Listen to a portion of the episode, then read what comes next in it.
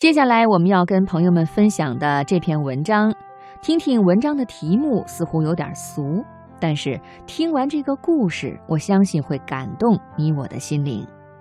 文章的名字叫做《如果父母和你谈钱》，摘自《城市金融报》。今年春节接父亲到城里来过年，顺便让他看看我买的新房子，父亲很高兴。春节前的一天，单位放假了，我有了点时间，便带着父亲出去逛逛。聊着聊着呢，我就聊起了我买房欠下的债务。我说都是借亲戚的，再攒个两三年，肯定能还清，不用操心。父亲说，等你还清了账，再攒下钱了，给你岳父岳母个一两万。你结婚的时候咱们穷，没给人家一分钱。现在他们老了，要想着我和你妈现在用不着钱，不用管我们。其实岳父岳母从来没有开口向我们要过钱，每次给他们，他们总是推着说不要。想来真是感动和愧疚。这是父亲第二次谈钱了，第一次和我谈到钱还是在六年前。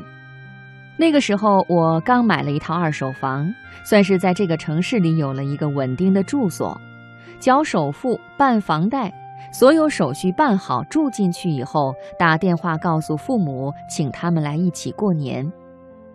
有一天晚上和父亲聊天的时候，父亲看上去有些不太好意思的样子。他说：“村里谁谁谁的爸爸在儿子买房时给帮了一万块钱，可是我呢？”对你这边一分钱也没帮上，我听了心里一紧，眼眶一热，就笑着打岔说：“人家那么有钱，怎么才帮了一万呀？”父亲说：“前几年挣了钱，娃娃们上学也花的差不多了，这些年再没做工，挣的也少了，能帮一万很不容易啦。我连一分都没给你呢。”我说：“不用，不用。”要给应该是我们小辈儿给你们。父亲说，儿子买房，当父亲没能帮上忙，成为他们的心病。母亲也和我谈到钱，也谈了两次。参加工作不久，有一次春节回家，母亲说，村里的某某给家里寄了一万元，人家在银行工作有钱。我默默无语。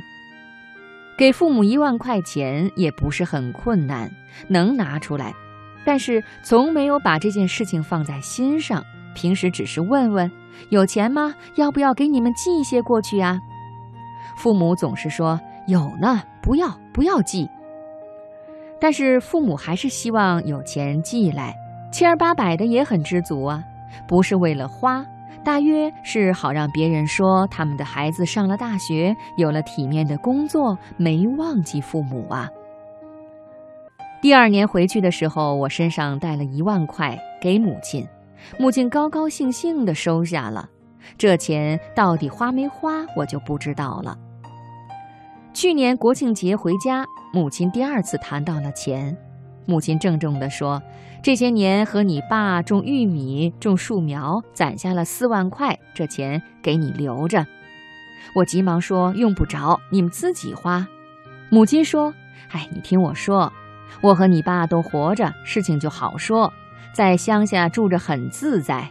但是以后都老了，如果有一天一个先死了，那剩下的一个日子就没法过了，就得跟着你们，得麻烦你们养着了。